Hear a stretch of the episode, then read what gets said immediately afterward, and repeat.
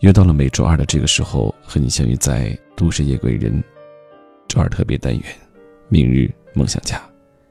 我是十里铺的电台主播叶枫，夜晚的夜，微风的风。本档节目由喜马拉雅和十里铺广播联合制作。如果你喜欢我的声音，可以加入我的个人微信，英文小写“你好叶枫”，你好。叶枫，今天我要和你分享的这个故事，叫做“你不是不优秀，而是太着急”。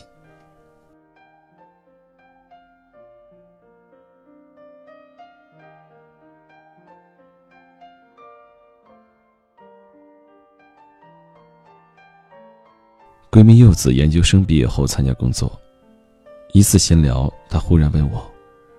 小诗，你说我是不是很失败？昨天发季度奖金，觉得自己还蛮厉害，谁知道，上网一查才发现，我根本就达不到贴吧里标出的混得还可以的及格线。柚子把手机放在我面前，只见搜索栏里一行关键词：月薪五千，属不属于低工资？他继续抱怨。前两天看热搜，有个热门话题叫“一个人是否优秀的标志”。那个表格里标注了各个年龄段你该有的存款。还二十七岁那一栏里写的是，本科毕业五年应存款三十万。别说三十万，我连十万都拿不出来。为了达到及格线和成功的标志，柚子想尽办法赚钱。不知什么时候开始，他的朋友圈变成了刷屏的微商广告。周末兼职去教英文，晚上还要做三个小时直播。没有同学聚会，没有同事聚会，没有时间恋爱，没有时间看书，甚至连看场电影的时间都没有。几个月下来，柚子疲惫不堪。白天无精打采，被部门领导批评。晚上焦虑恐慌，整夜整夜的失眠。前段时间因为身体超负荷的透支，柚子患上严重的偏头痛，他不得不放弃每天晚上的直播和每个周末的兼职。收入忽然少了一半，他又开始陷入焦虑和恐慌。家人带他去看心理医生，医生告诉他们，柚子已经患上轻微的抑郁症。在大家眼里，柚子一直是个非常优秀的女孩，成绩优秀，学历也高，长相漂亮，幽默聪明。大好的青春年华本应该丰富多彩。月薪五千虽然比不上北上广这样的一线城市，但在任何一个地级市都不能算低收入。况且他所在的上市公司实力雄厚，只要他一步一个脚印。不断积累经验，善加学习，升职加薪只是早晚的事。但他过于浮躁，在那些并不适用于每个人的数据和指标上纠缠，却忘了自己的方向和道路，却忘了刚开始慢一点，是为了能后来居上，冲线而过。生活就像拔萝卜和拧罐头瓶子，你会发现。前面百分之九十九的时间，萝卜和罐头盖看上去都是纹丝不动的，在最后一秒才会破土和松动。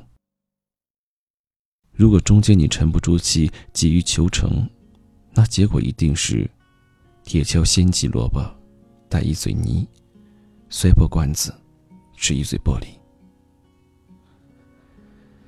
有时候，你不是不优秀，而是太着急了。日出在黑夜和寒风之后，美食在火候和功夫之后。好的东西着急不得。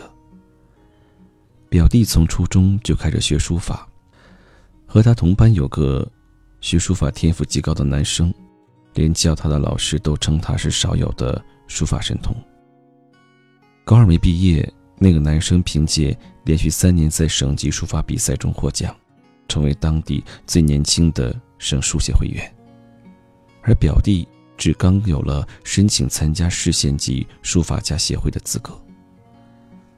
他们参加同一届高考，报了同一所大学的艺术特长生。有次我专程去看表弟，顺便也邀请那个男生一起吃了个便饭。饭桌上，表弟稍显木讷，那个男生搭着他的肩膀说：“你就是太老实，那些老教授的思想早就落后了，全班就你们几个当成圣旨。”他转过头跟我说：“小师姐，你这傻表弟，小时候就这样。有次他问老师怎么写好字，老师给了他本《怀仁集圣教序》，说：‘临五年帖再说。’这家伙真听了，到现在还在临。前几天他又去找教授，说自己临了五年王羲之了，接下来想提高该怎么走，教授给了他一本十七帖。”让他再临五年，他又照做了。你说你就是写过王羲之，又能怎么样？趁着年轻，赶快出名捞钱才是正事。表弟只是傻笑。大学毕业后，表弟留校读研。研究生毕业那天，他邀请我去看他们院系的毕业书法展。我问他最近在干什么，他说：改临闽南宫，找教授请教，去美术馆看展。我开玩笑的说。研究生都毕业了，你那市级书法家协会的会员该领证了吧？他说：“小师姐，你是有多不关心我？我已经加入中国书法家协会了。”我惊讶的几乎说不出话来。我这个又笨又呆的表弟已经是国家级的会员了。他拉我到他参展的两幅书法作品前，一幅行书，一幅草书，二王笔法，清美超绝。我才意识到，原来眼前这个傻小子，早已非池中之物；而另外那个原本已经有更高成就的男生，大学毕业后无心临帖，搞了一些形式大于内容的博眼球作品，数次参加国展都一无所获，至今止步省级会员。天赋更多的时候像是一颗流星，在夜空中一闪而过，往往不能长久。即便聪慧如王献之。也要默然，十八口大水缸，大师基本功，根本没有所谓的一蹴而就，一步登天。你唯有沉下心绪，认真勤勉，戒骄戒躁，才能有朝一日出类拔萃，一鸣惊人。木西先生在《从前慢》里说：“大家诚诚恳恳，说一句是一句，做任何事不都是这样的道理吗？”踏踏实实做一件是一件。你不要着急。曾经有个写公众号的女孩抱怨：“我花了这么大心血写的文章，他们为什么不看，反而转发那些肤浅的文章？”她已经是坐拥十几万粉丝的作者，各方面都堪称优秀。不过是因为一篇文章的阅读量低迷，整个人就不淡定了。其实大可不必，姑娘。你要知道，就连大诗人陆游也不是一出手就写出“有西山村”这样的千古绝唱，他的背后是煌煌五十卷的渭南文集和九千一百三十八首诗歌。陈忠实写了八十多部报告文学，加上几十篇短篇，才有了《白鹿原》的创作。马尔克斯创作《百年孤独》，花费了十数年的心血。动画片《悬崖上的金鱼姬》，为了展示一群水母从海底浮上来的十二秒动画，宫崎骏花了一千六百一十三张画稿。不要因为一篇文章无人欣赏就着急难耐，抱怨别人不懂你。与其抱怨事无伯乐，不如再接再厉，笔耕不辍，证明自己是一匹千里良驹。你不要着急，我们与世无求，与人无争，只求相聚在一起，相守在一起，各自做力所能及的事。你亲欠钱钟书杨绛二先生豁达从容的爱情，自己私下却寻而不得。你可知道这份宠辱不惊、沉心如水的境界背后，是半个世纪的风雨同行？伟大的爱情，不只是片刻的温存缱绻，更能经得住时间的磨练。你不要着急。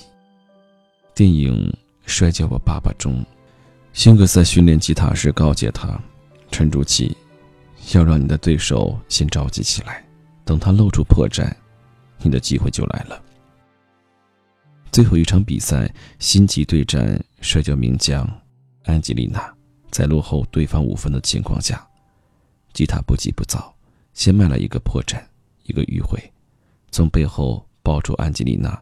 使出一记过肩摔，在比赛结束前一秒完成了惊天逆转。你会发现在我们身边总有这么一群人，他们往往亮相时惊艳众人，退场时却一片狼藉。他们其中有的激情飞扬，有的才华横溢，有的拼劲十足。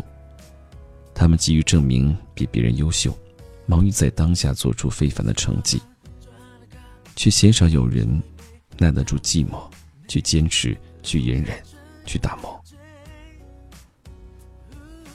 龙应台说：“他愿意用一生的时间去等他的孩子将鞋带系成蝴蝶结状。”他说：“孩子，你慢慢来。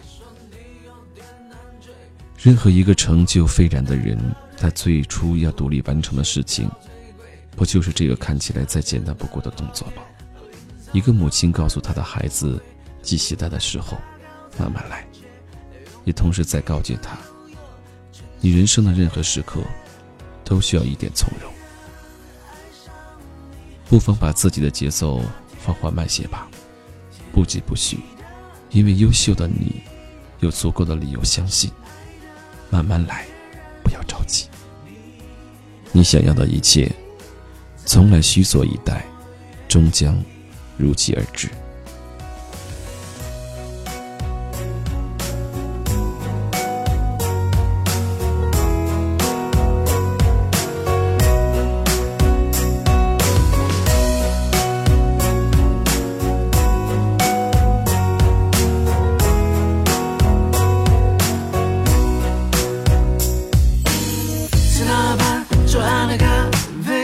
喝一杯，品尝你的